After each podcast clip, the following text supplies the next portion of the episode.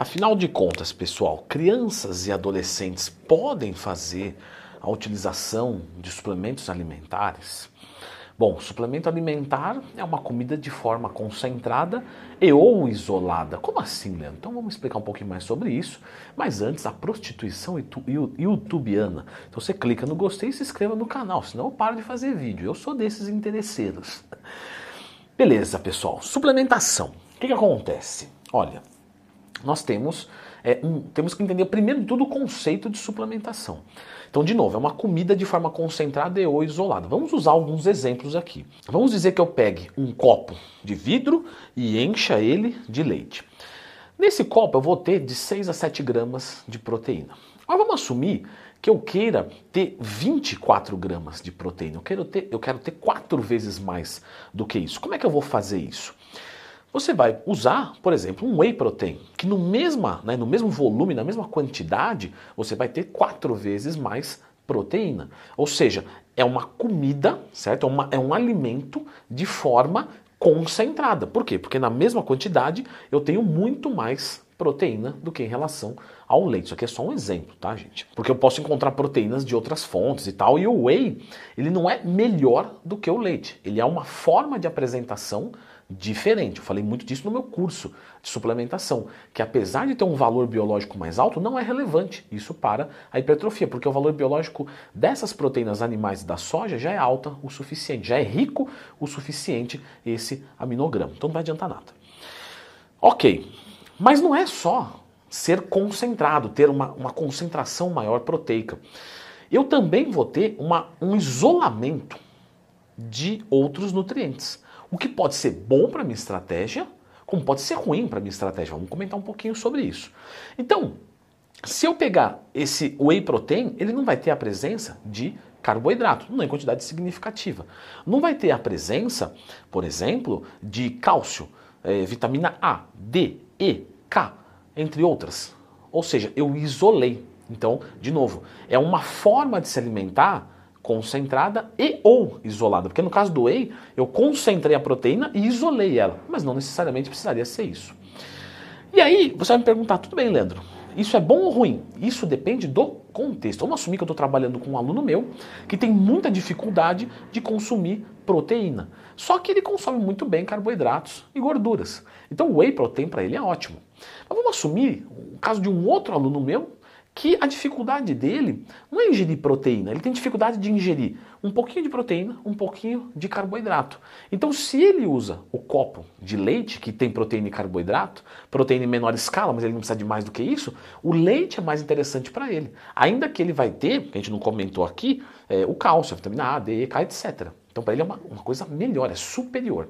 Então, o primeiro ponto que a gente tem que entender, porque, ah, Leandro, você é da Oficial Pharma, você é da Growth Suplementos e você vai querer que nós compramos suplementos. Na verdade, eu só quero que você evolua o teu físico da maneira mais confortável e inteligente possível. E, de novo, no meu curso de dieta, no meu curso de suplementação, se você fez esses cursos, você pode escrever aqui nos comentários para que outras pessoas possam ler isso. Lá eu não fiz um incentivo ao uso, muito pelo contrário. A comida ela é superior ao suplemento. Então eu imagino que tem pessoas aqui assistindo é, que são filhos, que têm 15 anos, 10 anos, 12 anos, 7 anos, não sei, mas também tem os pais.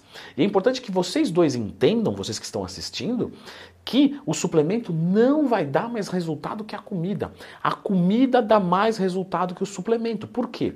Vamos assumir que eu quero proteína através do whey protein. É excelente? Lógico. Mas se eu como carne vermelha, que além da proteína eu vou ter ali vitamina B, eu vou ter ferro, isso é mais interessante para mim. A comida, ela tem mais riqueza nutricional. Carboidrato, proteína, gordura, fibras, fitoquímicos, é, micronutrientes. Então, sempre você dá preferência para a comida. A suplemento é o último ponto.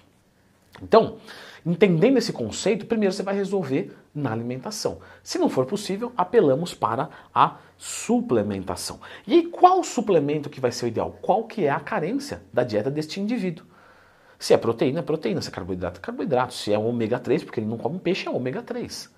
Leandro, tem muitos suplementos por aí. Sim, sempre que você tiver qualquer dúvida, lembre de procurar no Twin Mais Tema. Ah, eu não sei se esse é bom. Só procurar, assiste o vídeo 10 minutos para de gastar dinheiro à toa. Mas nós temos uma suplementação como por exemplo da creatina, que é muito difícil a gente conseguir através da alimentação. Por quê? Porque para você conseguir a creatina, você precisa comer mais de um quilo de carne vermelha por dia, o que provavelmente vai estourar a tua cota de proteínas diárias. E proteína demais faz mal sim, tá? Ah, não, mas não faz. Sim, proteínas em excesso fazem mal.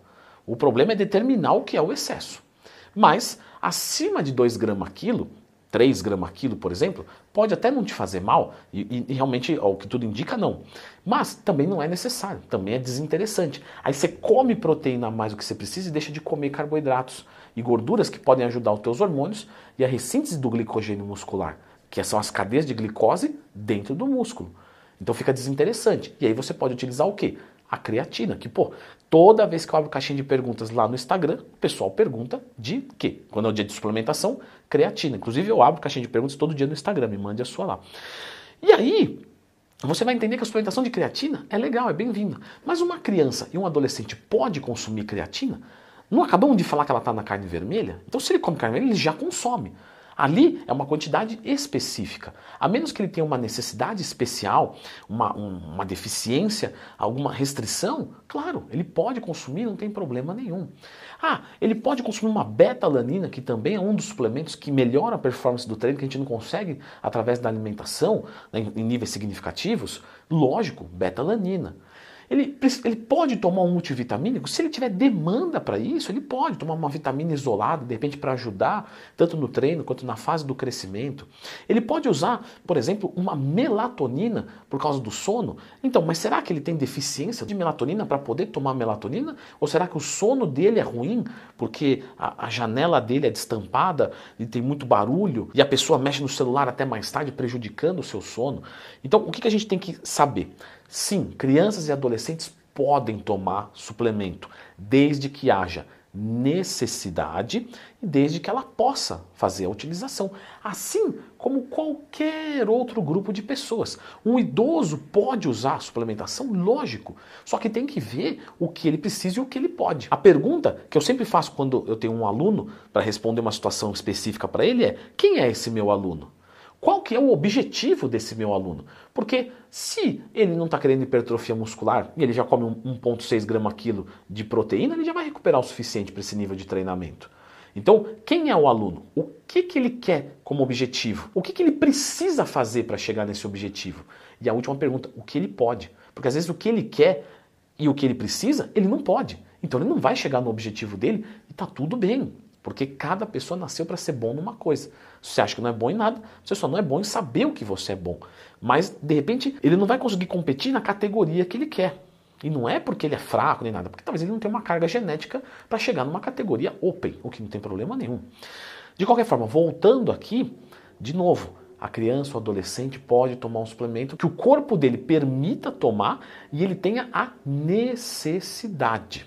O que nós temos que tomar cuidado são os esteroides anabolizantes, que isso não pode tomar, porque nesse período de maturação você tem mais quimiorreceptores que vão absorver isso, de, vão absorver entre aspas, né? Vai fazer uma utilização é, biológica diferente de um adulto. Então, hormônio, não. Agora, treinar, fazer dieta, é, tomar suplemento, tudo isso pode. Mesmo uma criança Sim, mesmo uma criança. Desde que, novamente, você tenha um conceito para isso.